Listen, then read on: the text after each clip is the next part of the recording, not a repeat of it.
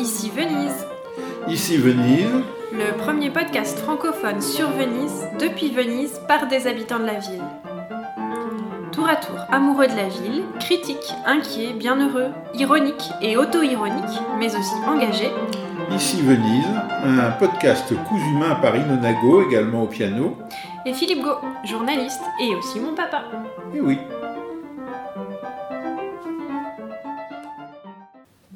chères auditrices et chers auditeurs d'ici Venise et bonjour Philippe. bonjour Ilona, bonjour à toutes et à tous. Bienvenue sur Ici Venise. Oui, bienvenue. Alors depuis euh, le dernier épisode d'ici Venise, euh, en mi-février euh, 2022, euh, un événement s'impose et s'impose aussi à nous depuis Venise. Euh, C'est euh, l'invasion russe de l'Ukraine, enfin plus qu'une simple invasion, mais euh, une véritable guerre qui, bah, paraît-il, euh, est partie d'ailleurs pour durer, selon euh, les propos même du président de la République française, euh, Emmanuel Macron. Et euh, dont euh, la première des conséquences visibles en Italie euh, est euh, le début de l'afflux de réfugiés ukrainiens et ukrainiennes qui transitent par où d'ailleurs Euh, Où est l'Ukraine euh, par rapport à Venise, Philippe? Bah, L'Ukraine, en fait, est pas si loin que ça de, Venise, euh, parce que Venise est au cœur de l'Europe et l'Ukraine est en Europe. Alors, il y a sûrement plein de cœurs de l'Europe, mais c'est un des cœurs de l'Europe, un des cœurs battants de l'Europe. Et euh, donc, euh, bah, pour rejoindre l'Ukraine depuis Venise, le plus court par la voie routière, c'est de passer par la Slovénie. La Slovénie, à ne pas confondre avec la Slovaquie, qui est euh, voisine directement de, l'Italie par le Frioul Venezia Giulia, qui est la région à côté du Veneto. Donc on traverse euh, la Slovénie et ensuite euh, on traverse la Hongrie, direction plein Est. Et, là, au bout de la Hongrie, eh bien, euh, il y a l'Ukraine. Voilà, une petite frontière euh, euh, entre la Hongrie et l'Ukraine. Et oui, et en fait, euh, la distance entre Venise et la frontière euh, hongaro-ukrainienne est plus courte que la distance entre Venise et Paris, pour donner un ordre de grandeur, puisque donc euh, par le navigateur, j'ai cherché, Venise-Paris, c'est environ 1110 km, et la distance calculée toujours par le navigateur entre Venise et le village à la frontière entre la Hongrie et, et l'Ukraine, bon c'est un peu hasardeux, mais c'est un petit peu moins, 1045 km, donc on voit qu'on est à peu près à équidistance on va dire entre euh, la frontière euh, avec l'Ukraine et euh, Paris. Voilà. Ça, ça- ça fixe les idées, évidemment. euh, si on avait choisi Budapest comme, euh, ou Varsovie, on n'aurait pas trouvé les, les mêmes équivalences, mais ça montre bien que euh, bah, le pays qui est atteint, touché par cette, cette guerre, euh, il, il est, euh, il est tout près de nous. Alors évidemment, si on va euh, en Ukraine, soit depuis la Hongrie, soit depuis la Pologne, soit depuis la Slovaquie, on va arriver à l'ouest de l'Ukraine, euh, Kiev étant plus à l'est, et euh, les autres zones de, de combat euh, importantes qu'il y a eu jusqu'à présent étant elles aussi euh, soit au niveau de Kiev, soit encore plus à l'est. Euh, mais on voit bien que euh, s'agissant du- d'une guerre dans laquelle euh, les moyens aériens russes en particulier sont euh, employés, enfin aériens et les missiles, euh, l'ensemble du territoire de, l'Ukraine est concerné et visé. Euh, et euh, voilà, derrière se pose une autre question, c'est est-ce que, est-ce que ce conflit s'arrêtera aux frontières de l'Ukraine? Mais euh, voilà, on n'en est pas là. Ce qu'on voulait, c'était euh, se fixer un tout petit peu les idées pour, voir que finalement, euh, on n'est pas en première ligne, puisque les pays de première ligne, euh, bah, c'est ceux que, j'ai cités, avec la Roumanie également, mais on est juste derrière, en seconde ligne, et particulièrement euh, placé euh, pour euh, recevoir euh, les populations qui, qui quittent l'Ukraine et qui désormais ont, ont besoin d'un asile plus ou moins durable dans les pays qui se situent à l'ouest de l'Ukraine. Voilà, et donc notamment le Veneto, puisqu'on parle depuis Venise. Donc le euh, comme vous le savez, une des régions au plein est de l'Italie, avec donc le Trentino Alto Adige, la Vénétie et le Friuli Venezia Giulia. Et, euh, Nord-est. donc le nord, tout, tout le nord-est de l'Italie. Et du coup, bien les gouverneurs de, de ces régions, qui, on en a souvent parlé dans le podcast d'ici Venise, surtout au sujet du Covid, donc en Vénétie, Zaya, maintenant, on va dire peut-être auront, vont devoir endosser un nouveau rôle, non plus les commissaires de l'urgence sanitaire du Covid, qui se poursuit d'ailleurs et toujours de manière euh, assez inquiétante. Euh, donc c'est pas un sujet clos, mais donc un, deuxième rôle, une deuxième casquette, et eh bien celle, celui euh, bah, d'organiser l'accueil des réfugiés. Et évidemment, comme vous pouvez l'imaginer, bah, c'est déjà un sujet important dans la presse italienne et euh, dans la presse régionale. Il euh, faut savoir que euh, déjà la communauté ukrainienne en Italie est une communauté très présente. Alors pour nous replacer à Venise, je suis allée voir les chiffres de l'anagrafe, donc qui sont l'état civil, les données de l'état civil de la commune de Venise. on répète qu'on parle là seulement de la population qui est enregistrée, donc résidente. la population résidente. Donc évidemment, il peut y en avoir plus, euh, mais c'est valable pour toutes les nationalités. Et donc la, la, population résidente ukrainienne est la troisième plus grande communauté européenne présente à Venise, euh, juste derrière euh, les Roumains et les Moldaves. Et donc il y a à Venise 2493 Ukrainiens enregistrés à l'état civil, dont 1919 femmes et 574 hommes. Donc c'est une énorme différence entre les femmes et les hommes.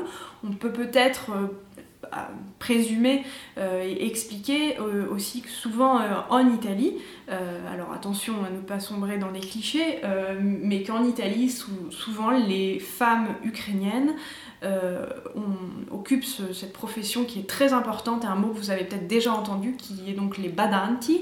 Euh, encore une fois, je répète, toutes les Ukrainiennes ne sont pas des badanti, euh, mais donc qu'est-ce que c'est qu'une badante? Alors, euh, ça, ça, nous ramène de manière un peu particulière à, l'actualité française, puisque euh, au, cours de ces dernières semaines et mois, on a parlé beaucoup des EHPAD, du scandale des EHPAD et du mauvais traitement euh, des personnes euh, âgées et très âgées qui sont hébergées dans, dans, les EHPAD.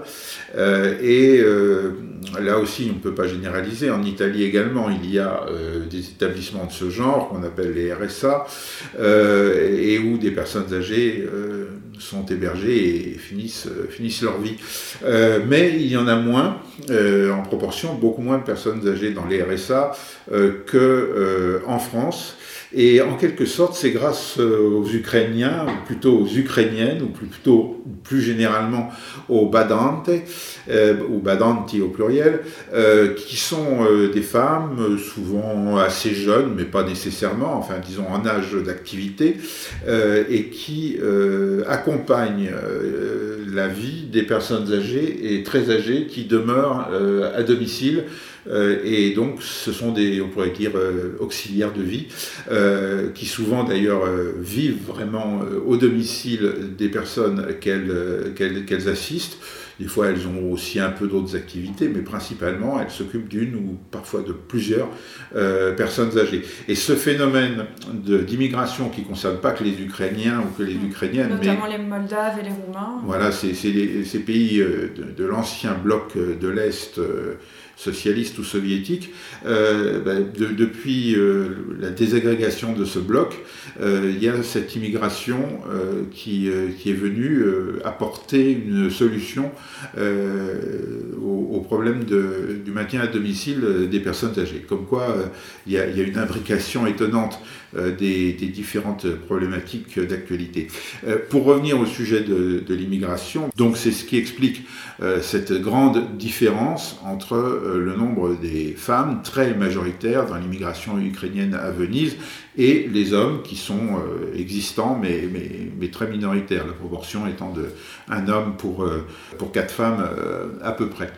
Et c'est également une prédisposition pour lever la Vénétie, mais ce phénomène est présent dans les autres régions d'Italie, pour être une région en capacité de recevoir des euh, migrants euh, de la guerre, euh, à la fois parce qu'il y a des familles qui sont déjà présentes, des personnes, des membres de famille, voire des familles composées qui sont présentes en, Italie déjà depuis plusieurs années, donc ça donne une destination possible pour les migrants de la guerre, dans la mesure où ils ont la possibilité de choisir, et a priori les décisions européennes visent à donner aux migrants de la guerre ukrainiens la possibilité de choisir le pays de résidence, donc un certain nombre vont évidemment choisir de rejoindre leurs proches euh, en Italie.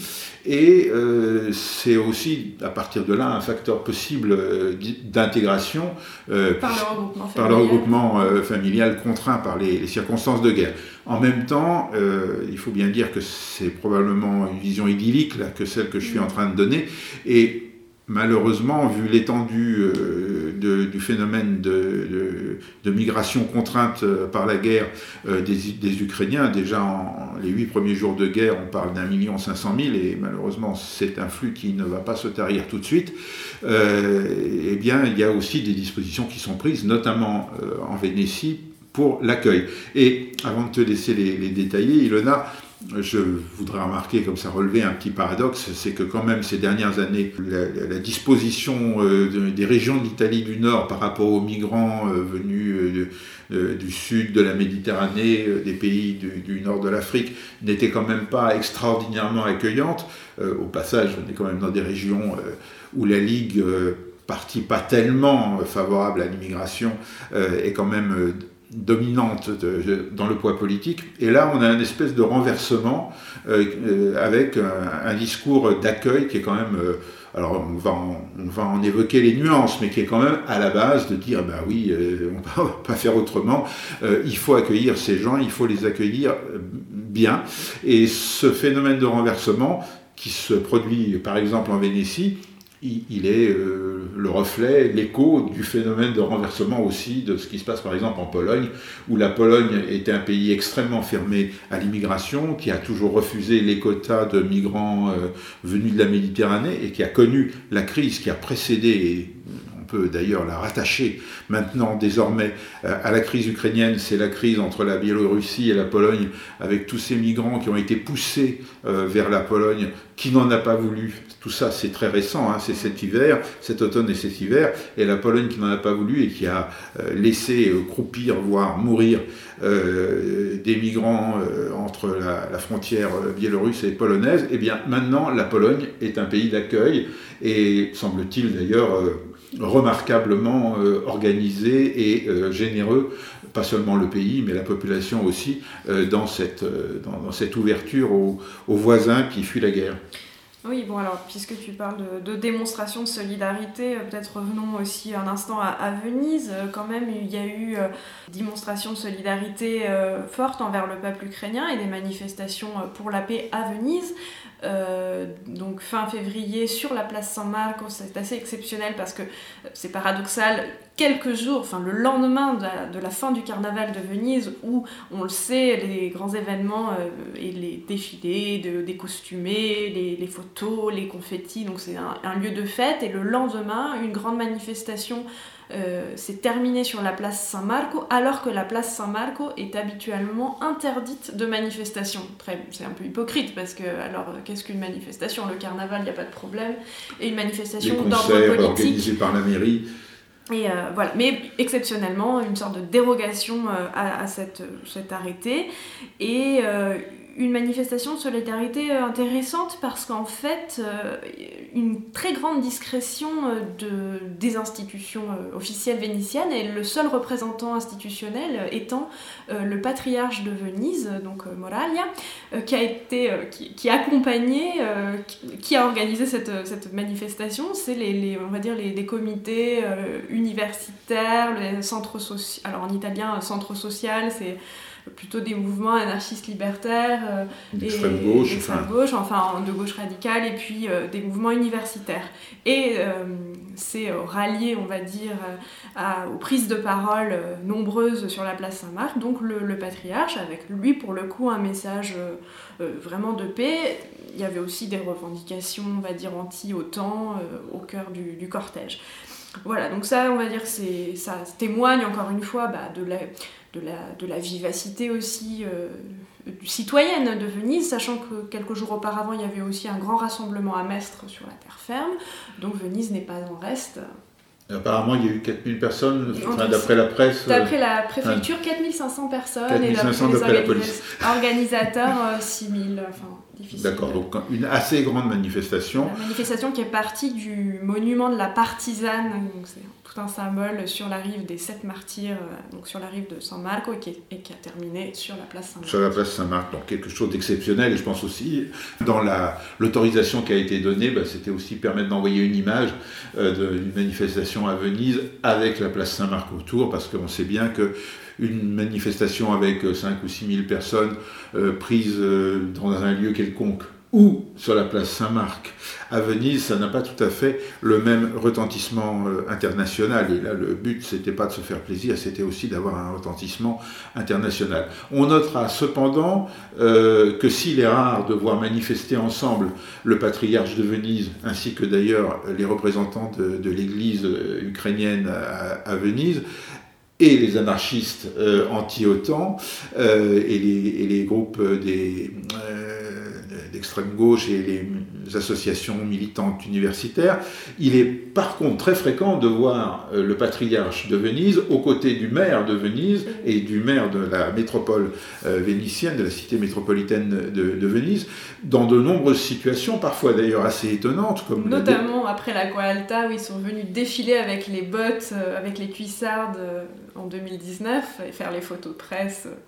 Oui, il y a ça, mais il y a même d'autres événements plus récents et, où ça peut être étonnant de voir euh, côte à côte le maire euh, de la, ville de Venise et de la cité métropolitaine et le patriarche de Venise. Par exemple, ils ont manifesté avec les ouvriers euh, d'une grande entreprise de, de, la région de Venise qui était menacée de délocalisation. Donc on voit qu'ils font équipe ces deux-là. Eh bien là, le maire de Venise était un peu en retrait. Oui, alors il était en retrait tout, euh, tout en étant quand même présent. Il a enregistré une vidéo qu'il a publiée euh, sur euh, les réseaux sociaux, mais juste avant la manifestation, justement pour dire que la place a été libérée pour pour euh, la, accueillir la fin de la manifestation. Euh, mais évidemment, il, prend, il est très prudent, euh, il n'a pas un grand message, on va dire, il n'a pas un message très clair contre la guerre. Il a, les Russes. il a un message plutôt d'accueil, on va dire, pour l'humanitaire en général. Donc évidemment, on peut imaginer déjà que le maire de Venise veut pas et évite déjà de fâcher, on va dire, les, gros portefeuilles russes, parce qu'on sait, il faut quand même le dire, que Venise est une ville qui accueille euh, tous les ans euh, des nombreux touristes russes, et comme on dit ici, c'est des grands dépenseurs, des big spenders, avec euh, les Américains et les Chinois, les touristes russes sont considérés voilà, comme des bons clients. Et puis indépendamment même des touristes qui euh, fréquentent souvent les 5 étoiles, eh euh, il y a aussi euh, une certaine oligarchie russe à Venise qui a des fondations, des musées, donc ce serait dommage de se fâcher aussi avec ces gens-là. Oui, donc on peut comprendre cette relative modération du, maire de Venise, qui est présent, euh, ou en tout cas en tant que la ville de Venise soit présente dans la, solidarité et l'accueil, euh, mais qui évite de prononcer les mots qui pourraient fâcher euh, les Russes.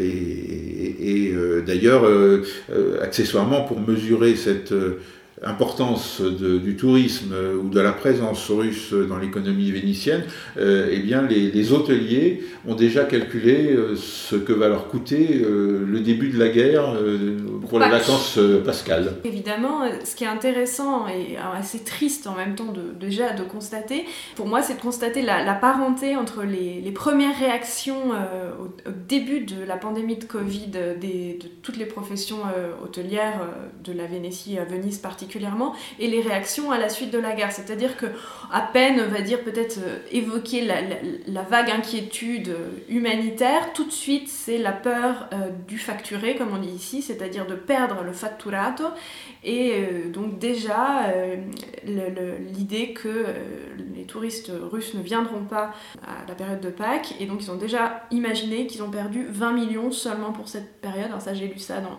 dans le Gazzettino, avec cette phrase journalistique assez euh, terrible. La crise, je traduis en français, la crise avec la Russie risque de se révéler létale pour le tourisme made in Italy après deux ans de Covid. Bon, qu'est-ce qui est létal euh, Des armes, euh, la guerre ou l'absence de tourisme? Et là encore, on revient à un champ lexical qu'on connaît très bien avec le Covid.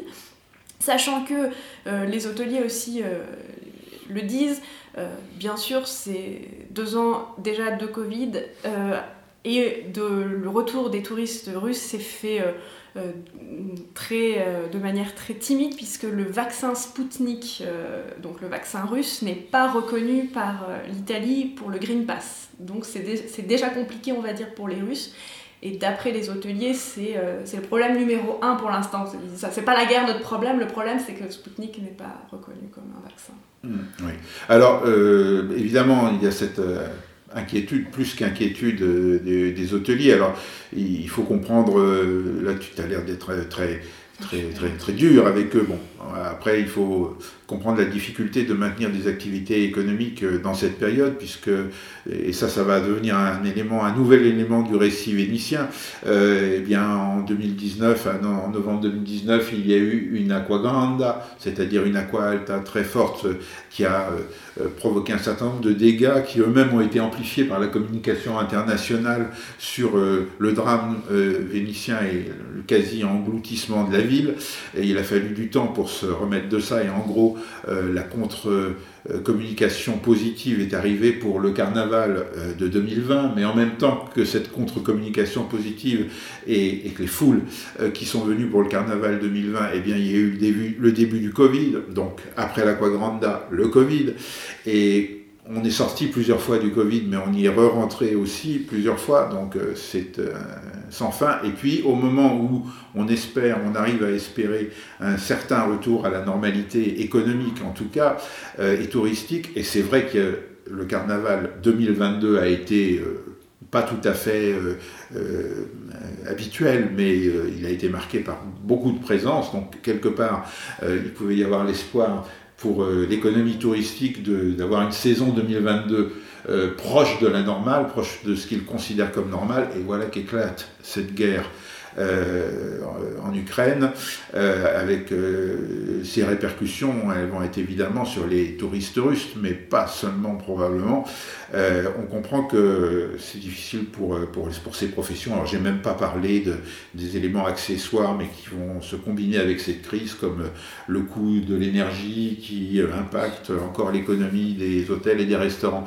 Bref, c'est difficile, c'est difficile pour eux, et évidemment dans ces cas-là, euh, on pense à son cœur et on a le cœur sur la main en pensant à la guerre, mais sur le cœur il y a le portefeuille et on pense aussi à ce qu'il y a euh, dans le portefeuille, c'est humain. Voilà, et à propos de, cœur sur la main, eh bien quand même, donc justement, puisque les hôtels euh, sont, la plupart des hôtels sont jusque-là vides jusqu'au mois d'avril, il y a eu cette idée de mettre quand même à disposition justement des réfugiés ukrainiens bah, des chambres d'hôtel, donc la fédération hôtelière a, proposé ça. Encore une fois, on est dans un accueil euh, de passage parce qu'on dit bon, on tiendra, euh, en gros, on tiendra, on proposera une chambre jusqu'à euh, l'arrivée, enfin l'éventuel retour des touristes.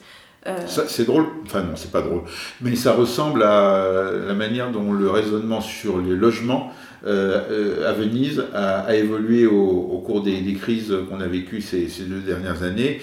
D'abord le logement touristique, euh, exclusivement euh, dédié aux touristes, euh, la multiplication des locations touristiques, ça c'est la situation, on va dire, initiale, celle de 2019.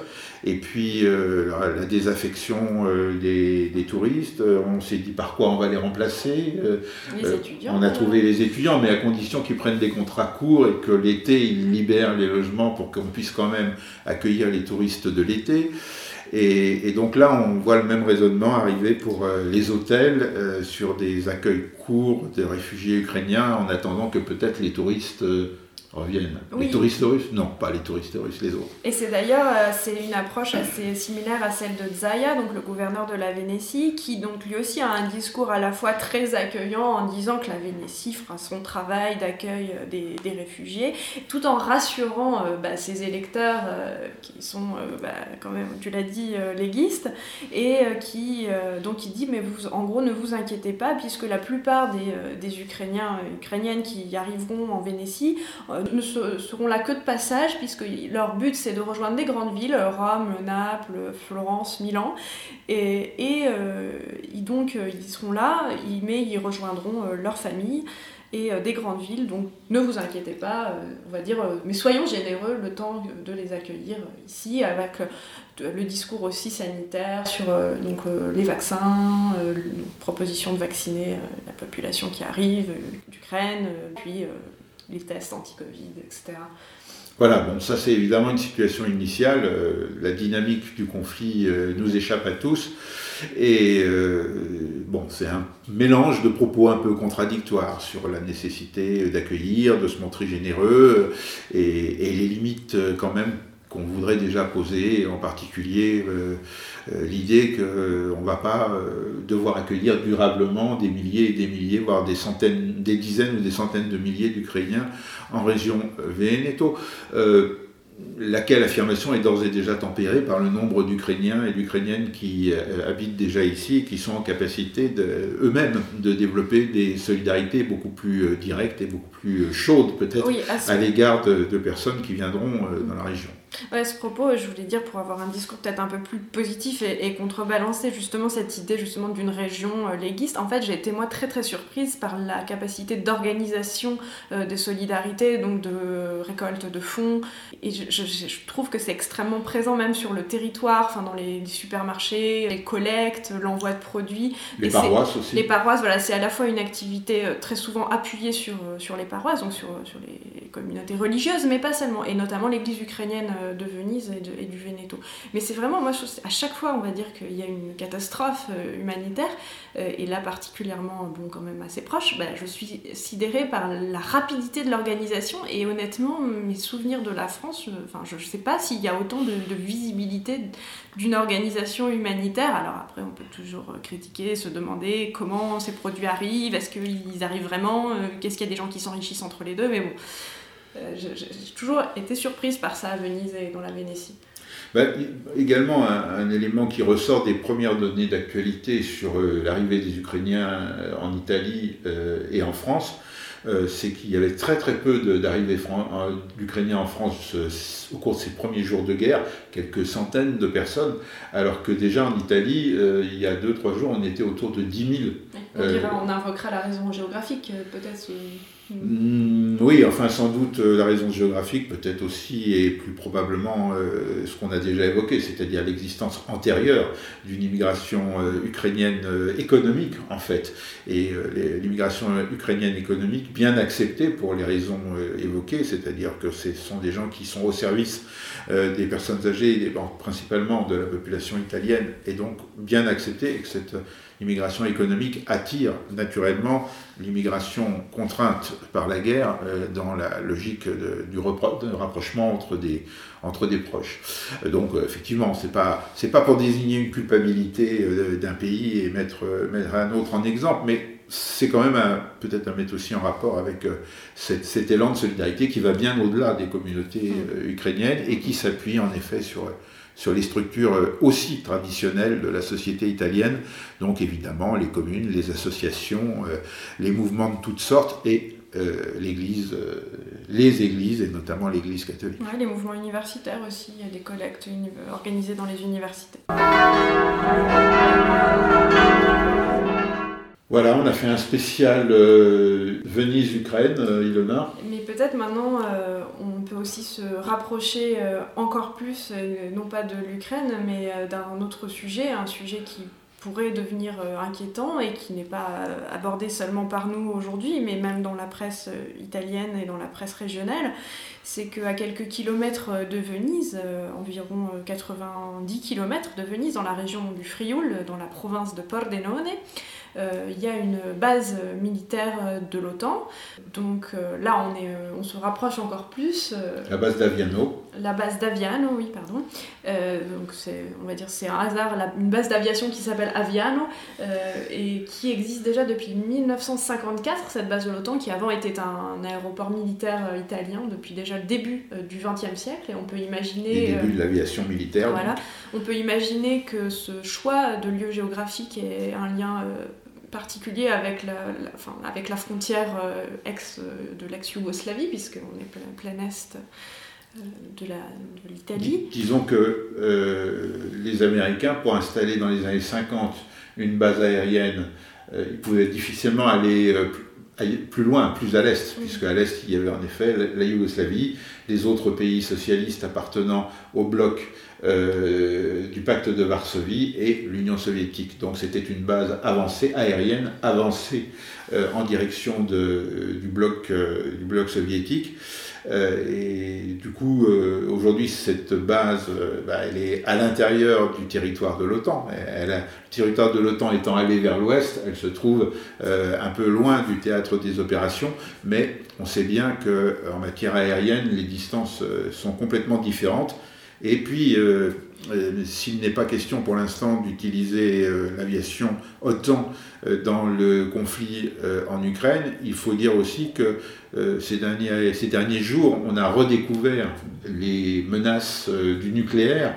Et comment, puisque non seulement les centrales nucléaires ukrainiennes ont été concernées par des opérations militaires, mais en plus euh, le chef de l'État russe a rappelé à quel point la Russie était une puissance nucléaire et prête à mettre en alerte son dispositif, ce qu'il a fait, mais aussi, dans certains cas éventuellement, à utiliser l'arme nucléaire. Or, à Aviano. Aviano bah, selon un rapport euh, américain, euh, à la base d'Aviano, euh, il y aurait 50 bombes atomiques conservées dans, la, dans l'espace de l'OTAN. De la base. de la base de l'OTAN. donc évidemment, tous les scénarios étant envisageables, et, eh bien, on peut déjà s'inquiéter de la menace d'un éventuel, même sans, sans, imaginer des bombardements, mais euh, d'un incendie, d'un accident et donc des potentielles euh, répercussions euh, sur la population bah, qui habitait là, pas seulement la Vénétie, mais et ça, habituellement, c'est un non-sujet parce que, euh, évidemment, on ne parle pas beaucoup de ce qui se passe euh, dans les bases américaines euh, en Italie. il y a même sûrement plein de gens qui ne savent pas qu'il y a des bases américaines, qu'il y a encore aujourd'hui des bases américaines opérationnelles et avec des moyens redoutables en Italie. Euh, et euh, ce sujet est sorti, euh, ressorti dans, dans, la presse régionale ces jours-ci, avec notamment la publication d'un rapport ancien. Oui, il y a plusieurs années, il y a 8 ans, ils ont imaginé, donc en cas d'un accident nucléaire, euh, le nombre de personnes qui pourraient être touchées, enfin qui pourraient mourir. Euh, et donc le chiffre avancé, c'était 234 000. c'est un peu hasardeux évidemment, mais... Bah, c'est l'exploitation d'une hypothèse, mais euh, d'une hypothèse suffisamment redoutable pour qu'on y mm. apporte de l'intérêt, et d'autant que l'hypothèse en question, c'était l'explosion accidentelle d'un engin nucléaire dans la base, qui évidemment est une hypothèse euh, dramatique, mais probablement bien moins dramatique que ce que serait une attaque euh, militaire de euh, cette base par, par, des missiles, par des missiles russes, ou d'ailleurs, si on veut être équilibré dans le propos, bien moins redoutable que les dégâts que ces 50 engins nucléaires pourraient faire sur le terrain adverse.